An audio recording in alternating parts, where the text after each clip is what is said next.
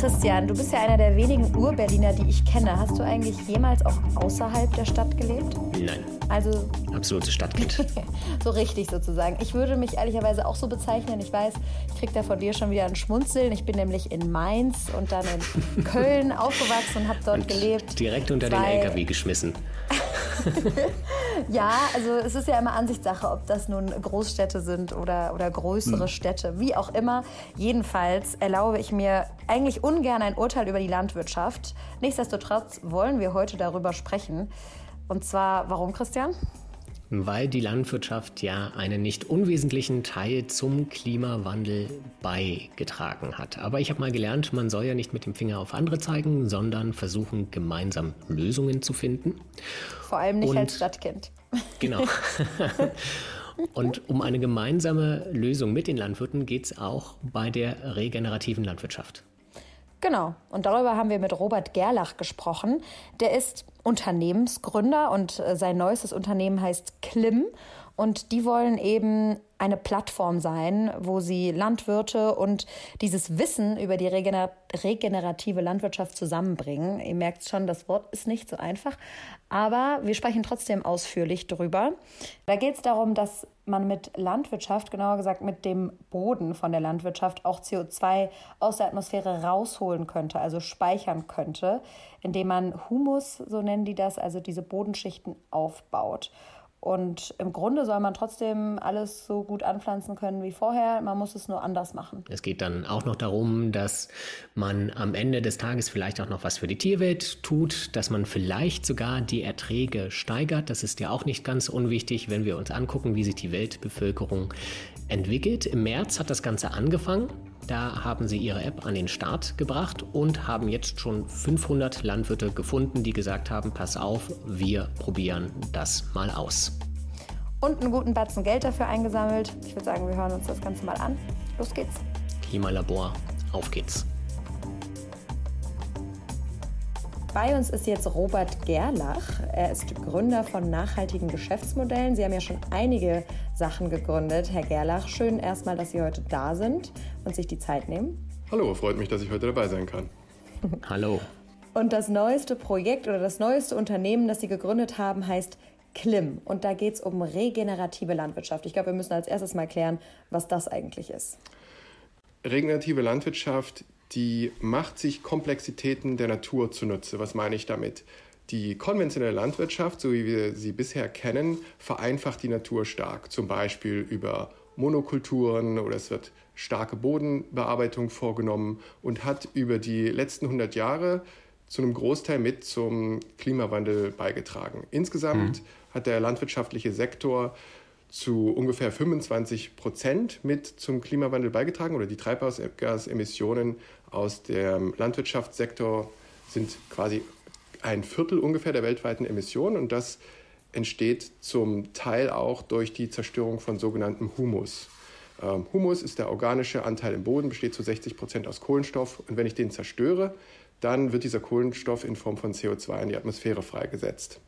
Und äh, das passiert zum Beispiel dadurch, dass ich Böden nicht genug durchwurzele, dass mhm. ich keine wirklich breiten Fruchtfolgen anwende und dass ich die Böden nicht bedeckt halte, dass ich die Böden äh, überdünge und dergleichen. Regenerative Landwirtschaft sagt nun, okay, die Natur ist ein komplexes System, aber statt sie so extrem zu vereinfachen, wie es oft in der konventionellen Landwirtschaft der Fall ist, mache ich mir eben diese Komplexitäten zunutze. Und ähm, regenerative Landwirtschaft besteht aus einer Reihe von Prinzipien zunächst erstmal. Ein Prinzip ist zum Beispiel, dass ich den Boden so weit wie möglich bedeckt halten möchte mit äh, Pflanzen, statt ihn zum Beispiel nach einer Ernte brach liegen zu lassen. Ein anderes Prinzip ist, dass ich den Boden möglichst permanent stark durchwurzelt lassen möchte. Ein anderes Prinzip ist, dass ich die Bodenbearbeitung ähm, nur dann wirklich mache, wenn es notwendig ist regenerative Landwirtschaft kann so dazu führen, dass ich statt Humus zu zerstören und den darin enthaltenen Kohlenstoff in die Atmosphäre freizusetzen, diesen Humus wieder aufbauen kann. Das funktioniert zwar sehr, sehr langsam, aber dadurch, dass wir große Flächen haben, um die es hier geht, kann ich damit wirklich große Mengen CO2 aus der Atmosphäre entnehmen und in Form von Kohlenstoff, in Form von Dauerhumus im Boden wieder binden. Ja, Sie haben ja jetzt ähm, erstmal konventionelle Landwirtschaft mit dieser regenerativen Landwirtschaft verglichen. Mich würde interessieren, wir haben ja auch andere ökologische Landwirtschaftsformen, also sei es jetzt Bio oder Demeter oder eben andere Möglichkeiten. Was genau macht die regenerative Landwirtschaft aus? Äh, regenerative Praxen können sowohl in der konventionellen als auch in der ökologischen Landwirtschaft angewandt werden. Ökologische Landwirtschaft bedeutet nicht gleichzeitig regenerative Landwirtschaft. Das heißt, es ist möglich, dass ich ökologische Landwirtschaft anwende und trotzdem Humus zerstöre, das heißt trotzdem CO2 in die Atmosphäre entweichen lasse. Zudem ist es so, dass der ökologische Landbau zwar die CO2-Emissionen pro Hektar reduziert. Das heißt, pro Hektar stoße ich weniger CO2 aus. Aber oftmals habe ich ja beim ökologischen Landbau auch Ertragsverluste. Das heißt dann, dass die Emissionen pro produzierter Tonne Ertrag, zum Beispiel pro produzierter Tonne Getreide oder Kartoffeln, am Ende höher sind und in manchen Fällen sogar höher als beim konventionellen Landbau. Und die schöne Sache bei der regenerativen Landwirtschaft, die sowohl im Ökolandbau als auch im konventionellen Landbau angewandt werden kann, ist, dass ich die Erträge nicht signifikant reduziere und mittel- bis langfristig sogar steigern kann. Wäre es dann korrekt, wenn man sagt, die regenerative Landwirtschaft ist die beste Landwirtschaft? Nee, das ist nicht korrekt. Ähm, was uns ganz wichtig ist, ist zu sagen, dass wir für alle Landwirte, ob konventionell oder Ökolandwirte relevant sein möchten. Wir glauben, alle können von den regenerativen Praxen ähm, profitieren. Wir sehen die regenerative Landwirtschaft tatsächlich als die Zukunft an, weil sie neben der, ähm, der Einspeicherung von Kohlenstoff in Böden auch noch viele andere Vorteile mit sich bringt. Zum Beispiel, um mal ähm, den Kontext zum Ökolandbau zu schaffen, wenn ich regenerative Landwirtschaft anwende, und den Boden regeneriere, führt es dazu, dass ich mittel- bis langfristig viel weniger Input brauche. Sprich, ich brauche weniger Düngemittel, Pestizide, Herbizide. Das heißt, ich komme automatisch auch in eine Richtung, äh, wie sie der Ökolandbau eigentlich möchte. Jetzt ist die Methode ja gar nicht ähm, so neu. Seit 50 Jahren, glaube ich, ungefähr gibt es das. Warum machen das dann bisher so wenige, wenn es so viele Vorteile hat? Genau das haben wir uns auch gefragt am Anfang und zunächst erst mal mit sehr vielen Landwirten, über 100 Landwirten, intensive Gespräche geführt, um zu verstehen, was sind eigentlich die Barrieren für die Anwendung regenerativer Landwirtschaft, was sind die Hürden. Und wir haben drei wesentliche Hürden identifiziert. Zunächst erstmal fehlt es an Überbrückungsfinanzierung. Wenn ich zum Beispiel regenerative Methoden anwende als Landwirt, zum Beispiel Zwischenfrüchte oder Untersaaten erstmalig, dann muss ich mir erstmal das Saatgut kaufen. Geht natürlich auch immer mit einem gewissen Risiko einher. Jedes Mal, wenn ich meine Methoden umstelle, kann eventuell irgendetwas schiefgehen. Das heißt, man braucht dort finanzielle Unterstützung. Die zweite Barriere, die wir identifiziert haben, die hat uns schon etwas mehr überrascht. Und zwar fehlt es oft an Wissen und an Sicherheit, wie es denn genau funktioniert. Nun ist natürlich klar, jeder Landwirt in Deutschland weiß genau, was eine Zwischenfrucht, was eine Untersaat vielleicht auch was ein Agroforstsystem ist. Darum geht es aber gar nicht. Es geht darum, welche Untersaat welche Saatgutkombination, welche Saatgutmischung ist für meinen Bodentyp bei dieser Hauptfrucht, zum Beispiel Mais, die beste Lösung? Und was sind die Vorteile und was sind die Risiken? Und solange die Landwirte das nicht genau wissen und nicht ähm, die Sicherheit haben, dass was sie tun auch das erreicht, was sie möchten, da zögern sie bei der Anwendung. Und da ist es, ist es auch so, dass die regenerative Landwirtschaft tatsächlich an den Universitäten, an den Agraruniversitäten derzeit noch nicht umfangreich äh, gelehrt wird. Ich finde, gerade da würde ich gerne nochmal nachfragen bei dem Thema Wissen. Ist es denn wirklich schon umfangreich wissenschaftlich, Sie sagen ja auch gerade, es wird an den Universitäten nicht gelehrt, bewiesen, dass diese Landwirtschaft diese Vorteile hat, vor allem was die CO2-Speicherung angeht? Ja, und zwar kann man sich das äh, zum Beispiel auf die einzelnen regenerativen Methoden runtergebrochen anschauen. Es gibt sehr viele Studien, die in Feldversuchen aufzeigen, wie hoch die Speicherleistung ist. Die wird dann üblicherweise in zum Beispiel Aufbautonnen Bodenkohlenstoff pro Hektar und pro Jahr angegeben. Die schwanken natürlich, die äh, Ergebnisse der Studien, aber es ist nachgewiesen, dass ich Humus aufbauen kann. Einige Methoden machen das mehr als andere. Mhm. Und ähm, daran besteht kein Zweifel. Was allerdings tatsächlich natürlich Tatsache ist, ist, dass die, ähm, die Wissensdichte, die muss noch verbessert werden und es gibt zu vielen Methoden ähm, noch, noch Unwissenheit, wie genau es funktioniert. Das heißt, wir sind derzeit tatsächlich noch in der Phase, wo auch viele Landwirte noch experimentieren. Nichtsdestotrotz ist der grundsätzliche, das grundsätzliche Prinzip, der, die grundsätzliche CO2-Speicherleistung nachgewiesen und auch dokumentiert in der Wissenschaft. Und welche Rolle spielt dann Klim? Also vielleicht können Sie uns das nochmal genauer erklären. Wie wollen Sie vermitteln? Ähm, vielleicht möchte ich noch kurz abschließen. Es gibt noch eine dritte Hürde neben fehlender Finanzierung und fehlendem Wissen. Und die dritte Hürde ist, dass viele Landwirte sich fragen, wenn sie umstellen, wenn sie sich die Mühen machen, auf regenerative Landwirtschaft umzustellen, wird ein Verbraucher das würdigen? Oder werde ich als Landwirt Wertschätzung in der Gesellschaft erfahren? Uns sind allen die Proteste der Landwirte bekannt. Äh, die Landwirte sind in den letzten äh, zehn Jahren natürlich öffentlich stark in der Kritik gewesen und äh, zu einem gewissen Teil für den Klimawandel mitverantwortlich gemacht worden. Gleichzeitig ist es so, dass viele Landwirte, auch viele konventionelle Landwirte, aktiv schon viel tun für den Klimaschutz und sie wünschen sich Wertschätzung. Und das ist ein Thema, was man nicht überschätzen kann, wie wichtig das eigentlich ist. Ähm, und ähm, wenn man die regenerative Landwirtschaft nach vorne bringen möchte, muss man das ganzheitlich andenken und so machen wir das auch. Wir möchten diese drei Hürden, fehlende Finanzierung, fehlende Wertschätzung und äh, fehlendes Wissen angehen. Und das machen wir mit Klim.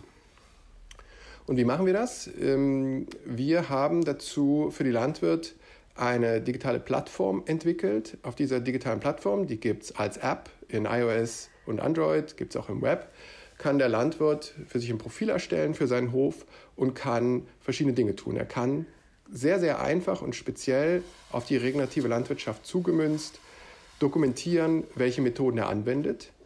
Äh, darüber hinaus berechnen wir dann äh, über ein Punktesystem, was wir entwickelt haben, mit Unterstützung einer wissenschaftlichen Institution, ähm, die CO2-Speicherleistung der Landwirte pro Methode. Der Landwirt kann zusätzlich ähm, Zugang zu Wissen erhalten, erhält über unsere App äh, zum Beispiel Fachartikel zu verschiedenen regenerativen Methoden und immer mehr Content, die, der ihm hilft zu verstehen, welche Methode für ihn am besten geeignet ist. Es gibt bei uns auch so eine Art Quiz, wo der Landwirt am Anfang ein paar Fragen ausfüllt und wir dann am Ende zum Beispiel ihn gleich personalisiert äh, vorschlagen können, welche Methoden für ihn am relevantesten sind. Und der Landwirt hat Zugang zu einer Community in der App. Mit anderen Landwirten kann er sich sozusagen austauschen. Wir haben zum Beispiel gesehen, dass in dieser noch kleinen regenerativen Community schon sehr viel passiert auf Facebook und WhatsApp-Gruppen.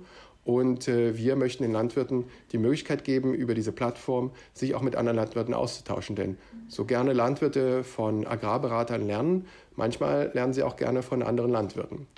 Und diese, diese Verifizierung, die wir in der App vornehmen, die Quantifizierung der CO2-Speicherleistung, die hängt dann zusammen mit dem Klim Food Label, dem Lebensmittellabel Klim. Und das ist so, ähm, wir ermöglichen Partnern in der Lebensmittelindustrie, Lebensmittel mit dem Klim-Label äh, zu versehen. Und das bedeutet nichts anderes, dass ein Verbraucher, der ein Lebensmittel mit solch einem Label kauft, einen Landwirt dabei unterstützt, regenerative Methoden anzuwenden.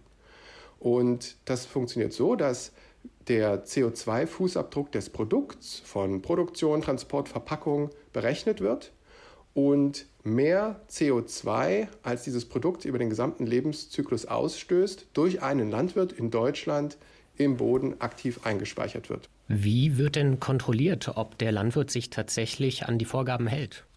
Das machen wir über verschiedene Wege. Zunächst muss der Landwirt erst einmal nachweisen, dass er eine bestimmte regenerative Methode auf einem Feld äh, oder Schlag genannt anwendet. Und das erfolgt zum Beispiel durch die Dokumentation über Fotos, die der Landwirt aufnimmt. Das heißt, wenn der Landwirt zum Beispiel eine Zwischenfrucht anfängt, dann muss er über Fotos an verschiedenen Wachstumsstadien der Zwischenfrucht dokumentieren, äh, dass er das auch wirklich tut. Das heißt, er geht auf das Feld, da haben wir die Feldgrenzen vom Feld. Es gibt für die Fotos einen Geostempel und einen Zeitstempel, die sind also referenziert. Und er macht zum Beispiel ein Bild bei der Aussaat, beim Aufkeimen und beim beispielsweise beim Untergrubbern. Und diese Bilder werden natürlich von uns kontrolliert und damit haben wir zunächst erstmal eine digitale Verifizierung. Zudem ist es so, dass ähm, vor Ort kontrolliert wird und wir zusätzlich auch noch äh, in bestimmten Fällen mit Bodenproben zusätzliche Nachweise erbringen, dass am Ende auch der Kohlenstoff aufgebaut wurde. Wie oft passiert das, wenn ich fragen darf? Ungefähr einmal im Jahr wird jemand vorbeikommen. Was die ähm, Dokumentation der Methoden äh, betrifft, ist es so, dass es vielleicht innerhalb von äh, vier Monaten dreimal passiert. Und ist es dann ein Wissenschaftler, der da vorbeifährt oder wer kommt dann von Ihnen vorbei? Bei uns im Team äh, gibt es im Landwirtschaftsteam Agrarwissenschaftler, die äh, in dem Team, im Thema sozusagen die entsprechende Expertise haben. Und wir müssen am Ende lediglich nachweisen, dass eine bestimmte regenerative Methode genutzt wurde. Dazu ist es so, dass der Nachweis schon sehr sicher über die digitale äh, Dokumentation erfolgt, aber nochmal zusätzlich nachgeprüft wird über die Personen, die dann vor, vor Ort vorbeikommen. Und wie kommt das bei den Bauern an? Ich meine, als Landwirt hat man ja wirklich sehr, sehr viel zu tun. Und äh, das klingt alles nach viel Arbeit, zusätzlichen Überprüfungen. Sie hatten ja selbst angesprochen, was Sie sich vor allem wünschen, ist auch Wertschätzung. Wie, wie finden die das, wenn da auch jemand immer vorbeikommt und sie kontrolliert? Wir ähm, stoßen auf sehr viel Zuspruch von den Landwirten, vor allem deshalb, weil unsere App, unser digitaler Begleiter für die Landwirte, von Beginn an auf Nutzerfreundlichkeit, Einfachheit ausgelegt wurde. Das heißt, die Dokumentation ist wirklich super einfach und kinderleicht. Äh, wir haben zum Beispiel Stichwort von einigen gehört, es ist äh, unglaublich unbürokratisch. Das heißt, genau dieses Thema war uns wichtig. Wir wollten nicht als jemand, der dort irgendwie äh, sozusagen gängelt und in äh, bürokratische Prozesse drückt, wahrgenommen werden, sondern wir wollten die Dokumentation einfach gestalten für den Landwirt. Im Übrigen auch so, dass der Landwirt auch für sich selbst etwas mitnimmt aus der Dokumentation. Denn er kann sich Notizen machen zum Beispiel, was hat er gemerkt bei der Anwendung dieser regenerativen Methode Beispiel, ein Landwirt nutzt zum ersten Mal eine Untersaat im Mais und er kann dann dokument, äh, dokumentieren, ähm, wie zum Beispiel zu verschiedenen Stadien sich das ähm, entwickelt hat. Wo gab es Probleme? Wo, wo ist etwas gut gelaufen? wie sah es mit zum Beispiel äh, der Wasserspeicherfähigkeit aus? Und dazu ist es dann so, dass die Landwirte nicht nur die Dokumentation sehr einfach finden, sondern das Gesamtkonzept sehr begrüßen, indem nämlich sie über das Label beim Verbraucher positioniert werden. Das finden die alle super. Äh, wenn die dann mal ein Produkt mit unserem Label in der Hand halten, dann merkt man, dass es wirklich etwas ist, wo man sich auch darüber freut. Und die App generell wird sehr, sehr gut bewertet weil sie eben wirklich sehr, sehr nutzerfreundlich ist und auch einen echten Mehrwert für die Landwirte zum Beispiel durch dieses Wissen gibt. Wie ist denn die Erfolgsquote? Ich kann mir bei so neuen Konzepten, selbst wenn man Erfahrungen im Landwirtschafts Bereich hat, kaum vorstellen, dass das immer jedes Mal beim ersten Mal direkt funktioniert. Die, die Frage ist etwas schwierig zu beantworten, weil es nicht binär ist, weil es nicht schwarz oder weiß ist. Hm. Ähm, das kommt äh, natürlich auf viele Faktoren an, zum Beispiel wie die Saison gerade ist, wie das Wetter sich verhält ähm, und äh, wie viel ähm, Vorerfahrung der Landwirt eventuell hatte oder wie der Bodentyp ist. Prinzipiell ist es so, dass wir den Landwirten eine ganze Reihe von verschiedenen regenerativen Methoden vorschlagen. Dazu zählen einfache, schon mehrfach erwähnt, Untersaaten-Zwischenfrüchte, aber auch komplexere, wie zum Beispiel die Neuanpflanzung von Hecken oder die Nutzung von Agroforstsystemen. Und der Landwirt fängt üblicherweise, wenn er noch nicht viel Erfahrung hat, mit den einfachen Methoden an. Und dort ist es so, dass die Erfolgsquoten schon äh, sehr hoch sind. Sicherlich ist es immer mal so, dass zum Beispiel, wenn eine Trockenheit passiert, dass das Ganze dann vielleicht nicht so gut funktioniert. Ähm, aber prinzipiell läuft das schon äh, ganz gut. Die komplexeren Methoden, da ist es etwas beratungsintensiver. Da arbeiten wir dann zum Beispiel auch mit Partnern zusammen, die den Landwirten helfen, äh, Fragen zum Beispiel zu äh, Agroforstsystemen zu beantworten. Und wenn es nicht funktioniert, bekommen die dann von Klim Geld zurück? Nee, die bekommen von Klim äh, kein Geld zurück. Die äh, erhalten von Klim eine finanzielle Unterstützung, wenn sie eine bestimmte Methode anwenden und diese Methode abschließen und die, äh, auf, den Methodenaufwand äh, über mehrere Jahre auch gleich halten. Dann erhalten sie von uns Gelder. Das ähm, entspricht den Prinzipien von zum Beispiel ähm, ja, Permanenz, dass wir natürlich dafür sorgen möchten, dass die Methoden, die angewandt werden, nicht nach, äh, nach drei Jahren wieder aufgehört werden und somit die Aufbauleistung wieder rückgängig gemacht wird. Aber das Risiko liegt beim Landwirt. Und das heißt, ähm, ja, das heißt, äh, ich glaube, dass die, die meisten Landwirte damit schon, schon umgehen können. Das heißt aber, wie verdient Klim Geld? Wir verdienen Geld über unser Label, indem wir eine Lizenzgebühr nehmen, die ähm, sozusagen von den Geldern, die an die Landwirte fließen, abgeht. Das heißt, ein kleiner Teil der Gelder, die aus den Labeleinnahmen an die Landwirte fließen, nutzen wir, um unsere eigenen ähm, Aufwände, zum Beispiel die Verifizierung, die äh, Bereitstellung der Ab zu finanzieren. Das ist ja so ein Grundproblem bei Labeln oder Siegeln, dass ja dann derjenige, der das vergibt, auch ein Interesse daran hat, möglichst viele davon auf dem Markt zu haben. Wie wollen Sie das lösen? Vor allem, dass da Vertrauen geschafft wird. Als Verbraucherin denke ich mir nämlich jetzt, oh, noch ein Siegel? Hilft das wirklich?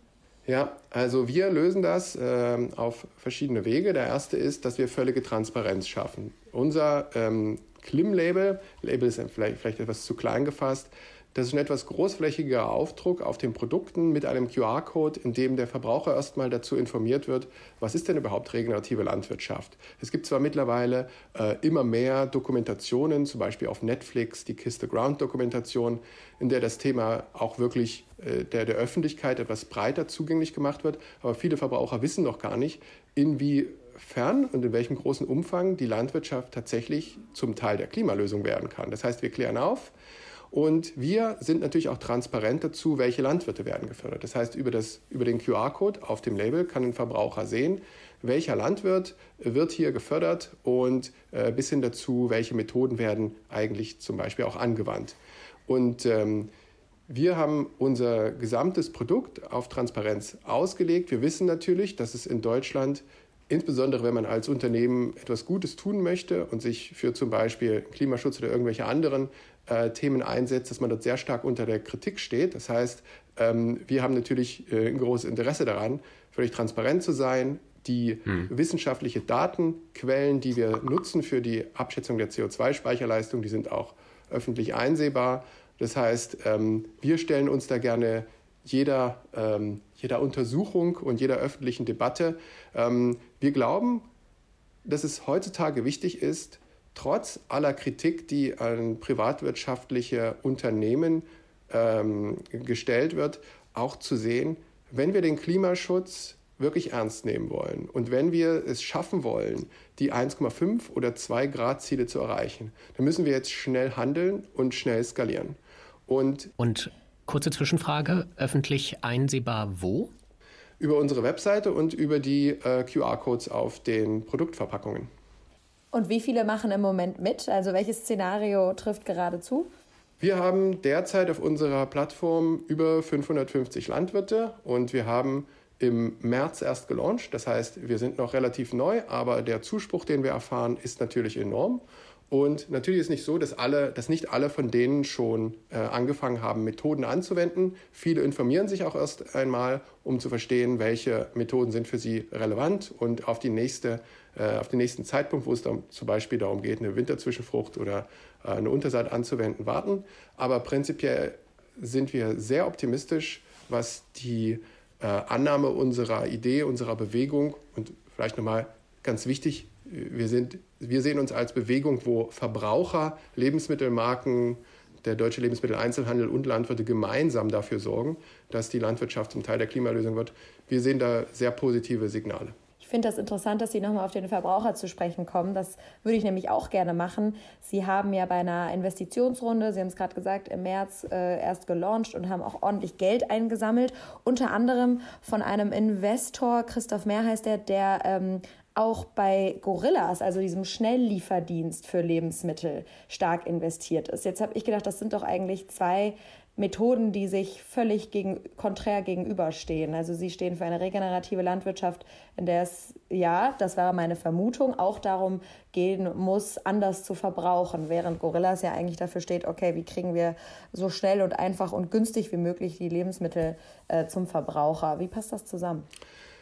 Zunächst ist es erstmal so, dass die, das Geschäftsmodell von, von Gorillas, das unter Nachhaltigkeitsaspekten zu bewerten, das kann ich derzeit selbst gar nicht abschließend tun. Es kann zum Beispiel auch sein, dass ein Lebensmittellieferdienst am Ende eventuell sogar positive Effekte generiert, weil der Lebensmittelabfall sich reduziert. Ich weiß das selbst gar nicht. Es kann zum Beispiel so sein, dass wenn ich mir Lebensmittel on Demand ähm, kaufen kann, und äh, nur dann, wenn ich es wirklich benötige, horde ich weniger und im Kühlschrank äh, fällt weniger Abfall an. Das ist äh, der eine Punkt, den ich dazu nennen möchte. Es ist ja so, dass äh, ein sehr großer Teil der Emissionen, äh, die wir derzeit äh, im Kontext Lebensmittel generieren, durch Verschwendung von Lebensmitteln generiert. Das ist der erste Punkt. Der zweite Punkt ist, ähm, ja, unser allererster Unterstützer ist Christoph Mehr Atlantic Food Labs.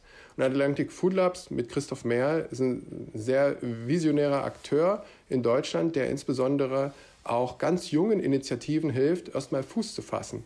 Und Christoph Mehr hat in wirklich eine ganze Reihe von ähm, Unternehmen, die wirklich äh, von anderen Investoren eventuell in der Frühphase gar nicht angeschaut würden, investiert, hat das Risiko gegangen und somit dazu geführt, dass insbesondere im Sustainable Food Bereich viele tolle Unternehmen entstanden sind. Jetzt landet das Geld ja erstmal bei Ihnen. Wozu brauchen Sie es? Gebraucht wird es ja eigentlich, haben Sie selbst gesagt, vor allem bei den Landwirten äh, vor Ort. Das Geld nutzen wir derzeit hauptsächlich zum absolut größten Teil, um die Gehälter unseres Teams zu zahlen. Und natürlich haben wir einen Teil der Gelder auch gebookmarkt, geirrmarkt, um sie den Landwirten äh, zukommen zu lassen. Das heißt, wir haben schon jetzt Auszahlungen an die Landwirte vorgenommen.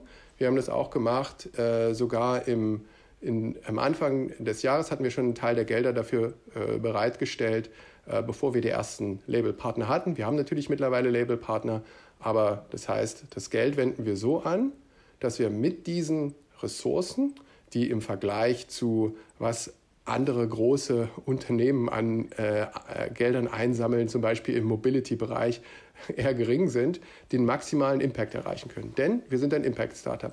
Auch wenn das äh, in Deutschland noch ein relativ neues Konzept ist, glauben wir daran, dass es absolut möglich ist, ähm, einen positiven Impact, also den Nachhaltigkeitsaspekt, mit Wirtschaftlichkeit in Einklang zu bringen.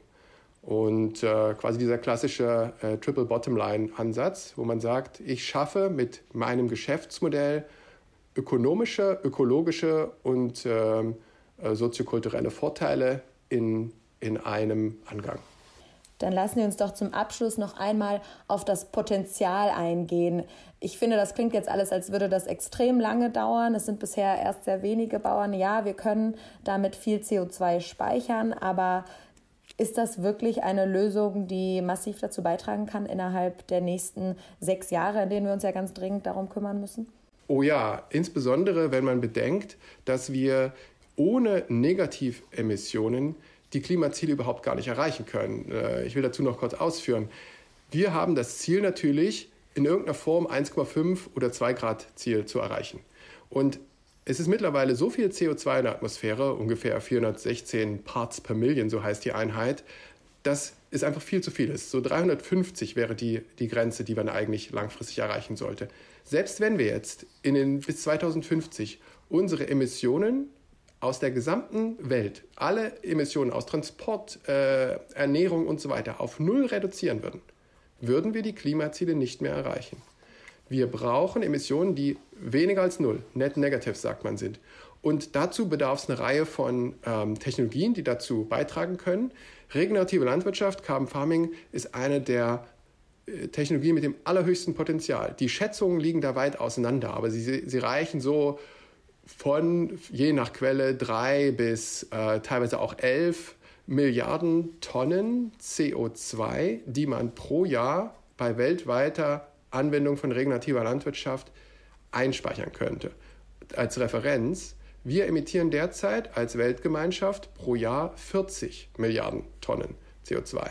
Wir brauchen ungefähr, so die, ähm, die Berechnungen sagen, um das 1,5 Grad Ziel zu erreichen, brauchen wir ab 2050 stabil ungefähr 10 Milliarden Tonnen Negativemissionen. Und wenn wir jetzt mal davon ausgehen, dass stellen wir uns vor, dass regenerative Landwirtschaft nicht 10 Milliarden Tonnen schafft, sondern nur eine Tonne, wäre das immer noch ein signifikanter Beitrag für diese Negativemissionen. Und die Frage ist jetzt, braucht es lange, um dahin zu kommen? Es braucht lange, bis ein Boden vollständig regeneriert ist. Aber ein Boden kann damit beginnen, Humus aufzubauen und CO2 aus der Atmosphäre zu entnehmen, schon jetzt. Und unser Ziel ist es, die Landwirte jetzt, nicht nächstes Jahr, nicht in zwei Jahren, nicht wenn die nächste europäische Regulatorik kommt, sondern jetzt dazu zu bringen, damit zu beginnen, die regenerativen Methoden anzuwenden. Und nur wenn wir das im großen Stil schaffen, wenn alle zusammenarbeiten, die Verbraucher, die Unternehmen, Lebensmittel, Einzelhandel, Lebensmittelmarken und die Landwirte, dann schaffen wir das. Und wir denken, dass wir mit den Landwirten, die wir jetzt auf unserer Plattform äh, versammelt haben, schon äh, ein sehr gutes Beispiel gegeben haben, dass es wirklich klappen kann. 500, über 500 Landwirte ist für uns eine gute Zahl, insbesondere wenn man bedenkt, dass wir nie wirklich super aktiv Werbung gemacht haben dafür. Herr Gerlach, vielen Dank. Das war schon mal ein spannender Einblick darin, was in der Landwirtschaft passieren könnte und vor allem auch muss, damit wir diese Klimaziele erreichen. Danke, dass Sie sich die Zeit genommen haben. Vielen Dank. Vielen Dank. Tschüss. Tschüss.